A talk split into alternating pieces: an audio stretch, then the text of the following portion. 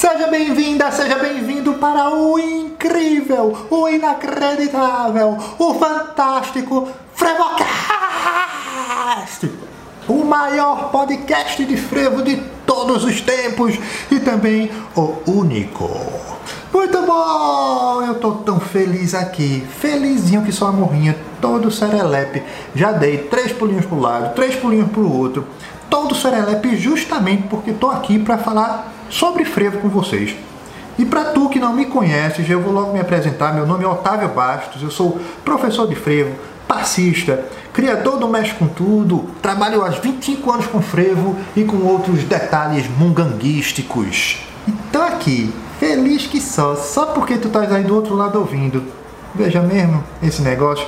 Aqui a ideia do Frevocast Primeiro, esse primeiro episódio, a ideia é para isso mesmo, é para a gente poder conversar e explicar um pouquinho como esse negócio aqui vai funcionar. Então, ó, primeiro que a ideia do Frevocast é que a gente vai falar de, de, de frevo. Ó, ó, que novidade, ó.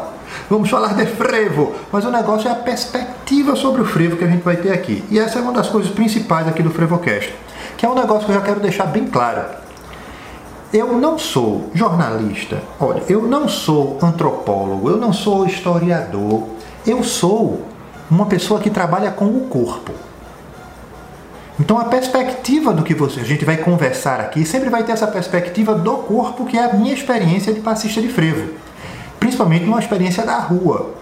Então é, é, sobre esse olhar que a gente vai conversar, a partir desse olhar que a gente vai conversar sobre os temas que vêm. E isso é muito distante de existir uma verdade sobre o tema e tal. Não é bem a ideia da gente, é exatamente o contrário da verdade. É como se existissem verdades. E essa daqui, de um passista de frevo, que parte da ideia do corpo, é uma delas. Se fosse um músico, seria outro, se fosse uma costureira, seria outro, mas essa daqui é a forma como a gente vai conversar. E esse Frevocast foi criado para falar sobre esse universo do frevo, para aproximar as pessoas que gostam desse universo e desejam expandi-lo para além daqueles quatro dias que geralmente a gente já, já tem aquela relação com o frevo. Geralmente a gente tem aquela relação um pouco anterior, né? Chega um mês, dois meses antes, aí já tem gente ali que começa a escutar frevo, não sei o quê. Na real, vou falar a verdade aqui. Romper o ano é frevo. E o carnaval pode ser em março. É frevo, e é frevo, e é frevo. Mas por mais que tenha algum tempo um pouco mais alongado para poder se falar sobre frevo nesses meses, é muito pequeno para a quantidade de. para a complexidade que é o próprio frevo. Imagina só comigo, o frevo faz parte da cultura popular. Então, sendo parte de uma cultura popular, a ideia é que ela é muito mais do que uma música, muito mais do que uma dança. É, é uma coisa complexa, entrelaçada em si, que envolve diversos outros elementos que vão das artes plásticas para a própria música, para a dança, para a interpretação. São vários elementos ali juntos. Tem religiosidade, é muita coisa para poder a gente tratar naqueles mesezinhos ali.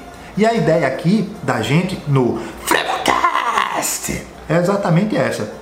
É a gente conversar sobre o frevo para além desses quatro dias e sobre temas que nem sempre são tocados, porque realmente o tempo é curto para tamanha complexidade. Então, ó, pleno junho, ontem, antes de ontem, era São João, dia de São João. E aí estou eu aqui fazendo o quê? Frevo. E antes do São João era frevo também. Porque a ideia da gente é que é uma cultura tão complexa que não precisa se restringir àqueles quatro dias de carnaval. Não somente complexa, ela é deslumbrante, vamos dizer assim. Ela é possível de, de poder ser descoberta e de se descobrir através dela. Esse é o grande pensamento da gente aqui no Frevocast, que é que é similar ao que a gente trabalha com o Mexe com Tudo.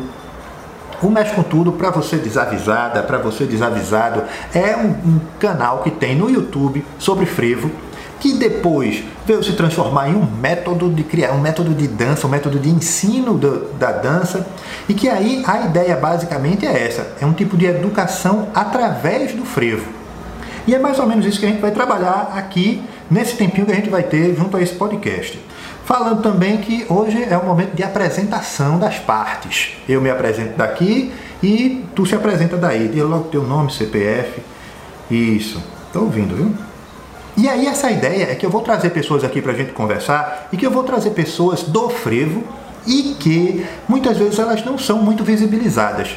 Então, às vezes, não vai ser aquela pessoa que a gente tem, olha, quando eu penso em frevo, sempre vem na cabeça tal pessoa, tal maestro, tal, tal dançarino. Tal... Não, não. Aqui a ideia é que eu vou trazer pessoas diferentes mesmo. Então, pretendo trazer aqui, por exemplo, costureira. Um, alguém que lide com costura no frevo. Ou alguém que seja um porte-estandarte, que geralmente a gente não tem grandes conversas com pessoas assim. Para quê? para poder a gente conversar sobre isso que a gente faz. Porque aquele carnaval que tu vai brincar daqui a pouco, tenha certeza que tem gente agora fazendo. Tem gente agora construindo aquele carnaval que tu vai brincar daqui a pouco. E a grande questão é, quem são essas pessoas, né? Eu vou logo te dizendo quem são essas pessoas e que muito, são muitas pessoas e muitas vezes invisibilizadas porque tem essa ideia da festa, né? E a festa consome o próprio fazedor da festa. É como se fosse maior do que o próprio artista. E aí aquela pessoa que está lá costurando o porte-estandarte é, não tem tamanha visibilidade, mas tem, tem pessoas por trás construindo aquilo. E que aquela festa que tu vais brincar daqui a pouco, que é incrível, tem um monte de carnavalesco trabalhando exatamente agora. Tem um monte de gente treinando o corpo agora tem um monte de gente tocando agora para poder fazer a melhor festa para você. E a ideia da gente é conversar com essas pessoas, para a gente entender, e aí, o que é que essas pessoas fazem, quem, quem são essas pessoas. Na verdade, é quem somos nós, né? Qual é a nossa história? É, é uma ideia de a gente descobrir a própria história através dos seus fazedores, através das pessoas que compõem o próprio carnaval. Então, nesse primeiro episódio, a ideia é a seguinte: é a gente conversar um pouco sobre por que falar do frevo para além do período de carnaval. Será que falar de frevo melhora o próprio frevo?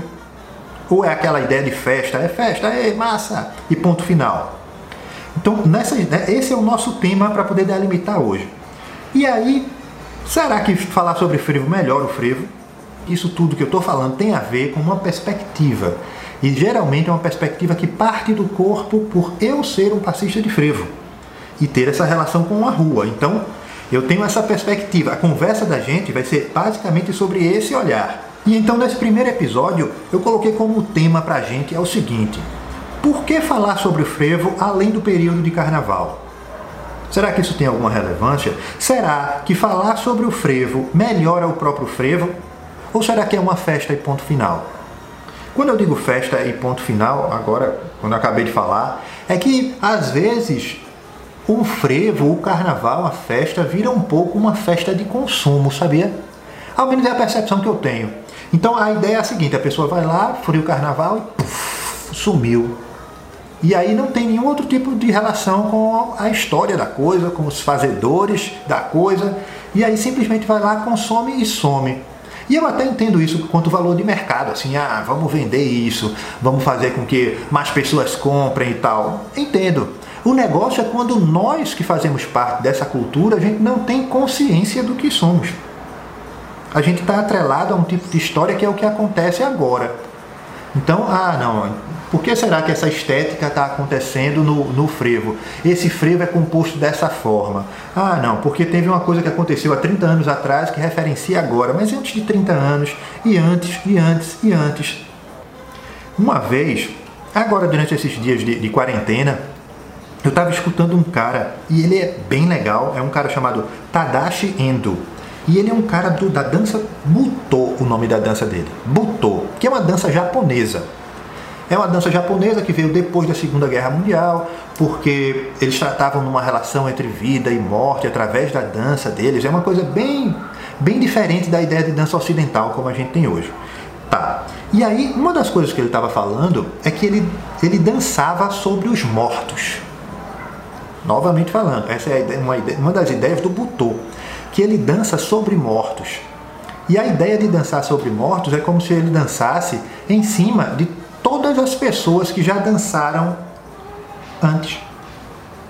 Então, por exemplo, eu, eu Otávio, agora, eu sou a pessoa que estou lá, estou à frente da, da coisa, tô, eu vivo aqui. Mas para eu dançar agora com o meu corpo, tiveram que vir inúmeras pessoas antes. E quem são essas pessoas, né?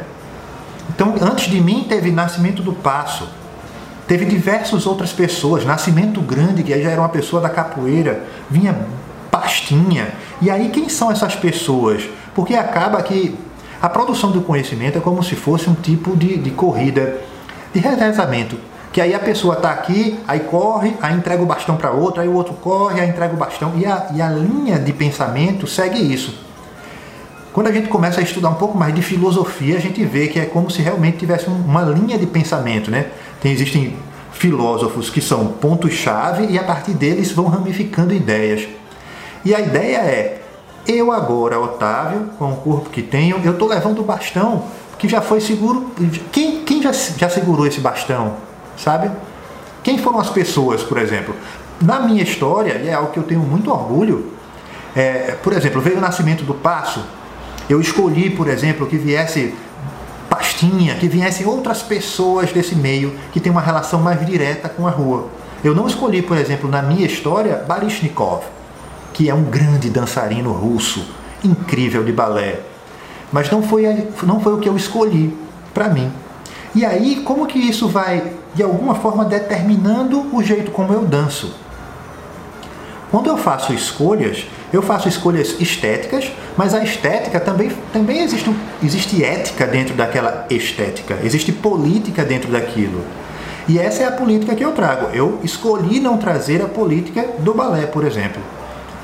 Mas eu escolhi trazer outras políticas que têm a ver com a rua e que têm a ver com outras estéticas também, como da dança contemporânea, por exemplo. Porque essa ideia que a gente tem de que o frevo ele é uma coisa, ele é muito equivocadazinha, assim. É como se a gente estivesse tentando fazer com que o mundo não se mexesse.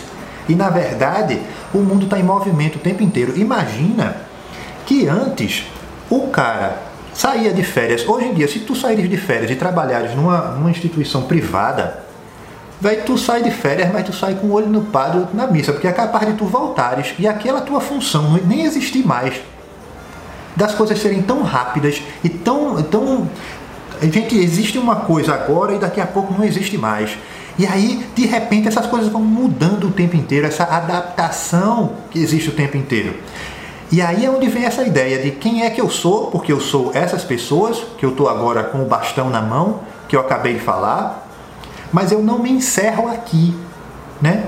Quando eu coloco a minha contribuição na história, é justamente essa. É, ah, agora eu estou conversando com o que mais? Ah, eu, eu sou do frevo e converso com o que mais? Ah, eu estou conversando com esse negócio aqui que é de, que é de balé. Uma pessoa, por exemplo, ah, eu estou conversando com isso aqui que é da dança butô, como a gente acabou de falar. Acho que nem tem alguém que esteja trabalhando isso, mas vamos supor e aí tem gente que é da dança do, do, jazz, tem gente que vai. E assim vai. E as coisas vão se misturando e vão crescendo. Então, saber quem é, conhecer a própria história, não quer dizer exatamente que a gente para por aí. Saber a própria história é o primeiro passinho para a coisa começar a dizer: olha, quer dizer que eu vim daqui. Hum, e tem tal e tal questões que são tratadas a partir do meu corpo, ou a partir do frevo que eu toco ah, legal. Então eu, com essa história, quais são as escolhas que eu faço a partir daqui? Né? E aí é isso que vai fazendo essa ideia de cultura popular móvel o tempo inteiro.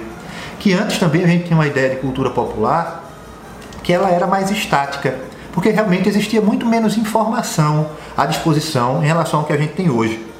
Hoje a gente tem informação de tudo quanto é tipo, de tudo quanto é jeito, e tem um monte de gente que faz a cultura popular que está em contato com o que está acontecendo no mundo, né? Então tem um monte de gente aí que está acessando a internet e está lá, está acessando a internet, está sendo, está sendo, tá absorvendo saberes de diversos lugares. E aí é onde está a questão agora, por exemplo, será que falar de frevo melhora o próprio frevo? Voltando lá para a nossa pergunta inicial, uma das coisas que pode acontecer com isso, do falar sobre o frevo e melhorar o frevo, é saber o lugar que eu, que eu ocupo, né? o meu lugar de fala. Sabendo o meu lugar de fala, eu vou saber também do, do meu entorno. E eu vou conseguir proteger os meus, ou eu vou conseguir fazer com que se expanda essa coisa que eu estou querendo realizar. Mas saber da onde fala é muito importante para poder a gente não, primeiro, não ser engolido por qualquer coisa que vem e diz: olha, eu estou fazendo isso aqui, isso aqui, e você dizer, eu tenho meu lugar de fala aqui, que é desse, que é de um passista que dança na rua, que é assim, que é assado. E aí, a gente construindo esses lugares, a gente consegue também bolar melhores estratégias. A partir do momento que eu reconheço que a minha história vem de Nascimento do Passo, vem de Pastinha, vem, vem dos malandros, das pessoas que foram colocadas para fora quando, quando acabou a escravidão no Brasil, de alguma forma, aqueles, aquelas pessoas que foram colocadas para fora de senzalas e tal. Esse é o corpo que me interessa. Esse é o corpo que eu, que eu investigo. Então, quando eu tenho consciência disso, quando eu tenho ciência disso, isso reverbera na minha dança. Porque eu faço escolhas estéticas, novamente éticas e políticas, que vão fazer com que eu me movimente conectado a isso. E aí é que tá. O conectado a isso não quer dizer que, ah, então parou aqui. Não. Conectado a isso e a mais as trocentas coisas que eu escolher a partir de então.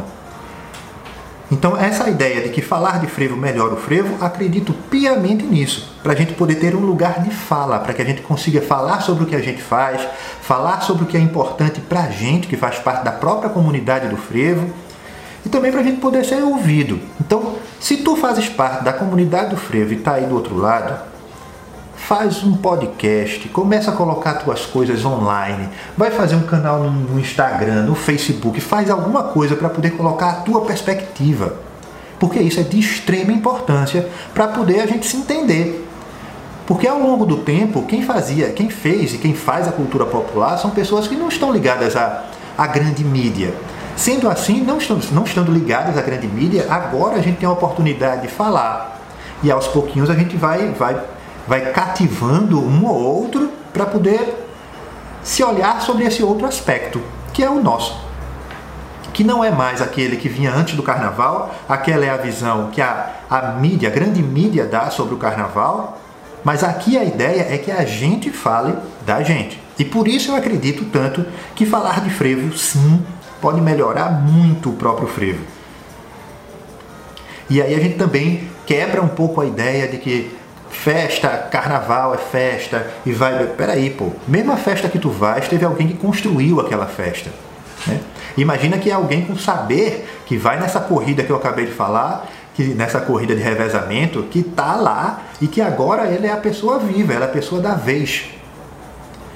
E aí tem um monte de gente que veio antes, que festa é essa que você vai entrando? Tem um monte de, de, de quadrinha popular que diz que é pra gente prestar atenção de Pisa para a gente ir devagarinho, pai e tal. Eu nem digo, olha, não vai devagarinho não, vai, vai com força. O negócio é que vai com força, mas também vai sabendo quem foste. Para além do que tu és agora. Então, vamos embora nessa ideia. Isso daqui é o primeiro episódiozinho, somente para a gente conversar um taco sobre o que vai ser sempre trazendo esses aspectos que vão ser um pouco históricos, um pouco filosóficos e sempre partindo dessa perspectiva que é a minha, que é do corpo. Muito obrigado por ter ouvido. Espalhe esse negócio pelo meio do mundo, velho. Agora é a hora de poder passar para um, passar para outro. E não é somente para quem dança, não. Passa para a pessoa que toca, passa para a pessoa que costura. Porque a ideia é que a gente vá se conhecendo um taquinho mais e aos poucos a gente consiga se reconhecer, inclusive na diferença. Porque uma das coisas mais difíceis às vezes é essa, né? Que o frevo é tão diverso e é difícil a gente se reconhecer, mesmo sendo diverso. A ideia daqui é essa Bora falar pela, pela diferença mesmo. Muito obrigado por ter ouvido. Valeu. Tchau, tchau.